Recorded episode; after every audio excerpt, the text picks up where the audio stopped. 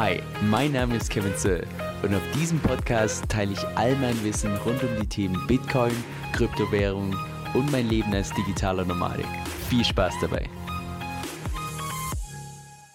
Hey Leute, Kevin hier. Wie wahrscheinlich dem einen oder anderen von euch schon aufgefallen ist, stehe ich bei YouTube so hin und wieder mal verschiedene Umfragen. Und zwar Umfragen, wo ich persönlich denke, dass sie vielleicht euch einerseits einfach helfen, euch weiterbringen und so weiter. Oder auch Umfragen, wo ich persönlich denke, da wird mich mal einfach das Ergebnis interessieren, was so ein Stück weit meine persönliche Neugier gestellt wird. Und was ich jetzt im Prinzip mal gemacht habe, ist, dass ich mir das letzte halbe Jahr einfach mal angeschaut habe, Revue passieren lassen habe und mir mal speziell Umfragen angeschaut habe, die so ein Stück weit einen Einblick geben, wie denn tatsächlich meine Audience, also vielleicht sogar du, investiert ist. Und was ich dann gemacht habe, ist entsprechend Screenshots gemacht, habe die ganzen Screenshots in eine logische Reihenfolge gebracht. Und jetzt schauen wir das, uns das da, doch tatsächlich mal ein bisschen genauer an, weil es ist schon ziemlich interessant, wie meine Audience so, oder ich sag mal, die Masse von meiner Audience tatsächlich investiert ist. Also, viel Spaß dabei. Lass uns auch direkt mal starten mit den allgemeinen Infos zum Portfolio. Und zwar mit der ersten Frage, wie viel Prozent macht Krypto in deinem gesamten Investmentportfolio aus? Wenn man natürlich neben der Anlageklasse Krypto natürlich auch noch in Aktien investieren kann, Anleihen, Rohstoffe und so weiter. Aber ganze 29 Prozent meinen 100 Prozent, also rund drei von zehn Leuten meiner Audience sind all in. Ganze 30 Prozent meinen über 70 Prozent und 22 Prozent meinen über 40 Prozent. Wenn man jetzt mal die Zahlen so grob zusammen addiert, also mehr als 80 Prozent meiner Audience hat tatsächlich mehr als 40 Prozent vom gesamten Investmentportfolio in Krypto und so ungefähr sechs von zehn Leuten haben sogar mehr als 70 Prozent von ihrem gesamten Investmentportfolio in Krypto. Also ich würde mal sagen, für einen Krypto-Kanal wahrscheinlich ein relativ normales Ergebnis, aber wenn man das jetzt mal ähm, außerhalb von Krypto die Umfrage machen würde, irgendwo in der Stadt oder sonst was, wären das natürlich brutale Ergebnisse, ganz klar. Und by the way, die Umfrage sagt natürlich auch nicht aus, ob das schon immer so war oder ob sich das einfach nur so entwickelt hat, weil jetzt beispielsweise, als ich jemand im Jahr 2015 einen Teil in Aktien investiert hat, einen kleinen Teil in Krypto, einen Teil in Anleihen und dann ist einfach der Kryptoanteil im Safe Love so stark angestiegen, dass er jetzt mittlerweile bei über 70 Prozent ist. Könnte natürlich sein, aber das lässt sich einfach solchen Umfragen nicht rauslesen. Dann zweite Frage. Mit wie viel Kapital bist du derzeit in Krypto investiert? 40 äh, Prozent meinen unter 20.000 Euro, 21% meinen zwischen 20 und 50.000 Euro, 14% meinen zwischen 50 und 100.000 und die restlichen ungefähr 25% meinen über 100.000 Euro. Das heißt, so jeder Vierte in meiner Audience hat tatsächlich mehr als 100.000 Euro in Krypto investiert und ungefähr drei Viertel entsprechend unter 100.000. Dann, wie groß ist dein Krypto-Portfolio in Bitcoin gemessen? Ganze 28% meinten weniger als 5, also 0,25 Bitcoin, 29% meinten zwischen einem Viertel Bitcoin und einem Bitcoin 25% meinen zwischen 1 und 4 Bitcoin und die restlichen, ich sag mal 17% meinen über 4 Bitcoin und teilweise haben sogar 8% über 10 Bitcoin. Also ja, sollte sich Bitcoin tatsächlich nur so annähernd so entwickeln, wie ich mir das vorstelle, dann wird aus den über 10 Bitcoins mal später eine ziemlich, ziemlich ordentliche Summe. Definitiv. Dann, in wie viele Kryptowährungen bist du investiert? und das war, wie da auch schon dran steht, vor sechs Monaten, wo ja, ich teilweise ein bisschen Schwierigkeiten hatte, so die Skalierung bei den ganzen Umfragen zu machen und das hier ein klassisches Beispiel, wo ich komplett unterschätzt habe, in wie viele Kryptowährungen tatsächlich die meisten von meiner Audience investiert sind. Und zwar 61 Prozent sind tatsächlich in fünf oder mehr Kryptowährungen investiert. Ähm, ich persönlich bin beispielsweise nur in drei investiert, das heißt, ich gehöre hier zu der absoluten Minderheit. Aber interessant zu sehen. Da werde ich vielleicht in Zukunft mal noch eine separate Umfrage machen, wo ich das ein bisschen breiter fächer. Also wo vielleicht die, äh, die erste Option ist zwischen ein und zwei, die zweite Option ist zwischen zwei und fünf, dann zwischen fünf und zehn und über zehn und so weiter, dass man da, ich sag mal, ein Stück weit klareres Bild bekommt. Dann, vielleicht geht das auch auf den nächsten Punkt zu, und zwar Diversifikation bei Kryptowährungen. Sinnvoll oder nicht? Ganze 83% meinten ja unbedingt und 17% meinten nein, man verkauft nur die Gewinner. Jetzt ich persönlich habe gehört da tatsächlich zu den 17 Prozent. Ähm, ich denke, dass Diversifikation bei Kryptowährungen was ganz anderes ist als jetzt beispielsweise Diversifikation bei Aktien, wo ich persönlich mehr so der ETF-Typ bin. Aber das geht vielleicht mal, das vielleicht mehr, mehr Inhalt für ein, für ein separates Video. Aber ziemlich interessant. Ähm, betreibst du Rebalancing bei deinem Portfolio? Ganze 32 Prozent meinen ja sporadisch, 5% meinen sogar ja jeden Monat. Und by the way, mit Rebalancing ist gemeint, dass wenn du jetzt beispielsweise dir das Ziel gesetzt hast, 50 Prozent von deinem gesamten Vermögen möchtest du in Aktien haben und du hast nur 20 Prozent in Krypto und angenommen der Kryptoanteil, weil Krypto durch die Decke geht, schießt jetzt auf 60%, Prozent, dass du dann ab, ab einem gewissen Punkt hergehst und einfach einen Teil von deinen Kryptos verkaufst und damit dann wieder Aktien kaufst, sich Anleihen und so weiter, damit das ursprüngliche Verhältnis wieder dargestellt ist. Das ist mit Rebalancing gemeint. 6% meinen, sie machen das jährlich, 45% meinen, sie machen das gar nicht und 12% hatten Probleme, ähm, überhaupt zu verstehen, was Rebalancing, was, was damit gemeint ist. Dann geht's weiter mit allgemeine Umfragen zum Thema Portfolioaufbau, was ich persönlich ziemlich interessant fand. Und zwar die erste Umfrage, die also die, ist, die hat gesessen und zwar hat äh, zu einem Ergebnis, was ich persönlich never ever erwartet hätte. Und zwar, was ist derzeit deine größte Position im Portfolio? Wo ganze 43% meinten die DeFi-Chain, nur 33% meinten Bitcoin, 12% meinten Ethereum und 2% Cardano, wobei man glaube auch Cardano mit C schreibt. Vielleicht gibt's auch da eine deutsche Version mit, äh, davon, aber egal. Rechtschreibfehler hin oder her. Ähm, ja, ich glaube, das ist eine Umfrage, die sehr, sehr typisch ist für, oder ich sag mal nicht typisch, aber sehr spezifisch für meine persönliche Audience, weil ich einfach sehr viel Content äh, zum Thema DeFi-Chain. Bei mir persönlich ist die DeFi-Chain nicht auf Platz Nummer eins, bei mir ist es Bitcoin. Aber ja, wie gesagt, äh, da muss jeder seine, sein eigenes Ding finden. Also, das hat mich doch ziemlich überrascht. Dann, wie viel Prozent macht Bitcoin in deinem Krypto-Portfolio aus? Ähm, wo fangen wir da an? Bei 7% 100%, also wir haben 7%, wenn du so willst, Bitcoin Maxis und Maxis meine ich jetzt in dem Sinne mal komplett neutral, weil man kann ja auch nicht religiös einfach 100% in Bitcoin investiert sein. Dann 18% gaben an über 75%, 29% meinen über 50% und die restlichen 47% meinen entsprechend unter 50%. Also da hätte ich persönlich auch äh, gedacht, dass der Bitcoin vom vom Prozentsatz her ein bisschen mehr gewährt wird. Aber okay, da muss ja auch jeder sein eigenes Ding finden. Dann hältst du derzeit DeFi-Chain? Können sehen, 86% meiner Audience meinten ja und nur 14% nein. Ich glaube, würdest du diese Umfrage machen im englischsprachigen Raum, dann würde wahrscheinlich jeder so in den Kommentaren schreiben, hä, was ist überhaupt DeFi-Chain? Und ich glaube, würde auch diese Umfrage von irgendeinem anderen nicht DeFi-Chain-Krypto-Kanal, also jemand, der noch nie über die DeFi-Chain geredet hat im deutschsprachigen Kanal, ich glaube, auch da wäre einfach ähm, das Volumen deutlich geringer. Also ich glaube, das ist typisch für, für eine Audience, weil ich einfach in letzter Zeit relativ viel Content zur DeFi-Chain erstellt habe. Dann, wie viel Prozent macht DFI in deinem Krypto-Portfolio aus? Fangen wir da an. Also bei 14 Prozent 0 Prozent, weil die gar nicht investiert sind. Bei 23 Prozent sogar über 50 Prozent. Bei 18 Prozent zwischen 30 und 15 Prozent und die restlichen, ich sag mal 46 Prozent zwischen 0 und 30 Prozent. Da gehöre auch beide ich dazu.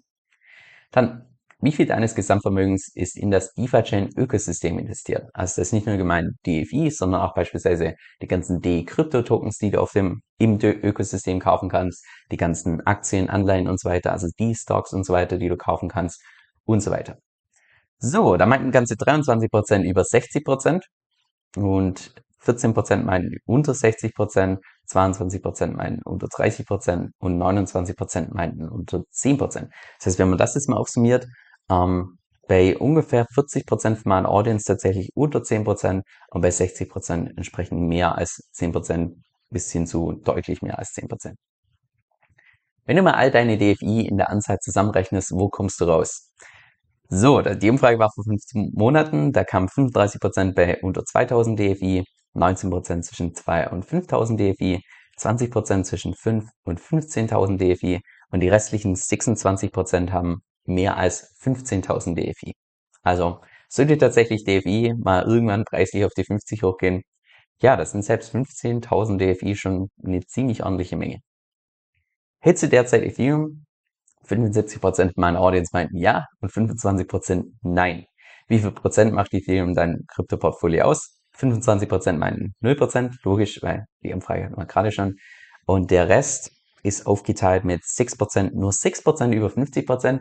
Da hätte ich mir persönlich einen höheren Prozentsatz, äh, hätte ich persönlich erwartet, weil gerade im, wahrscheinlich, na, wahrscheinlich ist Ethereum mehr im englischsprachigen Raum bekannt und in Deutschland mehr so, ja, ich auch nicht, in Deutschland ist Ethereum irgendwie nicht, gefühlt nicht so ein Ding, aber im englischsprachigen Raum habe ich das Gefühl, äh, dass Ethereum teilweise schon ja deutlich mehr Marktvolumen hast als jetzt beispielsweise Bitcoin. Also jetzt relativ gemessen.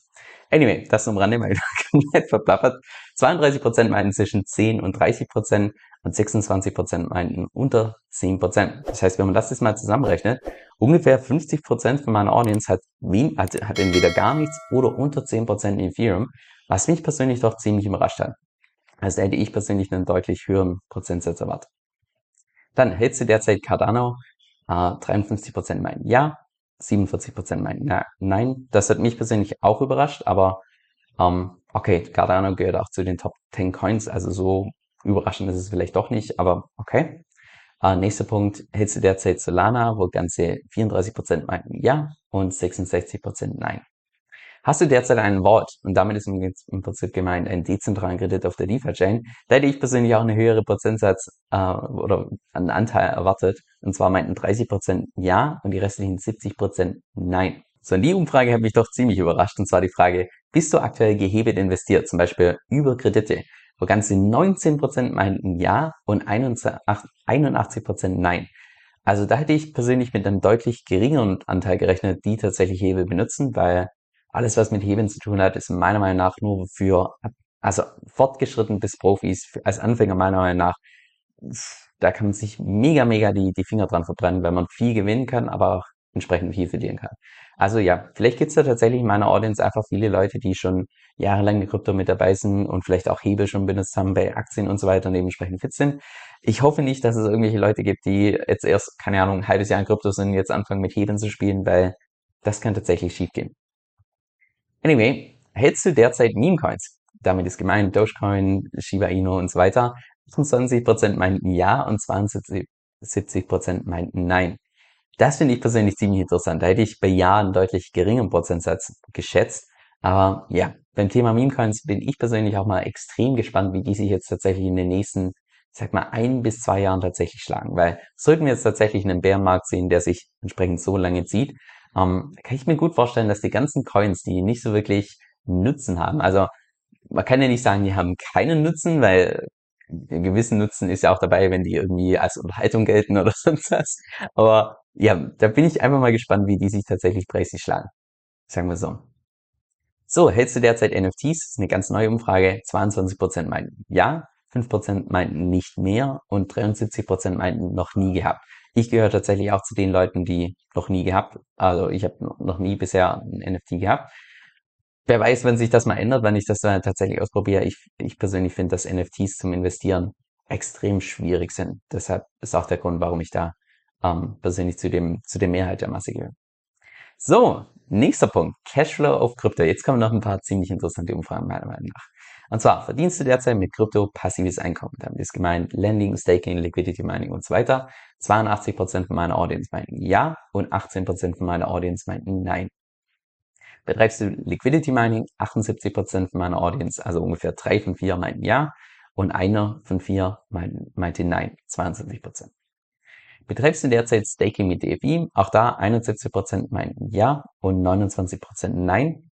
Wie viele deiner DFI sind im 10-Jahres-Freezer? Damit ist gemeint, dass wenn man beispielsweise auf der DeFi-Chain seine DFI für ganze 10 Jahre Prinzip, ich sag mal, wegsperrt oder auf 10 Jahre keinen Zugang drauf hat, dann bekommt man die doppelten Rewards. 55% meinten, die nutzen diese Option gar nicht. 25% meinten, dass sie weniger als 25% ihrer DFI im 10-Jahres-Freezer haben. Und sogar bei 8% meiner Audience, die haben mehr als 75% ihrer DFI im 10-Jahres-Freezer. Also, das ist schon ordentlich. Also komplett wertfrei. Jeder muss das sein eigenes Ding finden, ganz klar. Betreibst du aktuell Landing mit Kryptowährung? 18% meinten ja und 82% meinten nein. Das also da hätte ich persönlich aber wahrscheinlich auch einen anderen Prozentsatz erwähnt, äh, äh, entsprechend erwartet.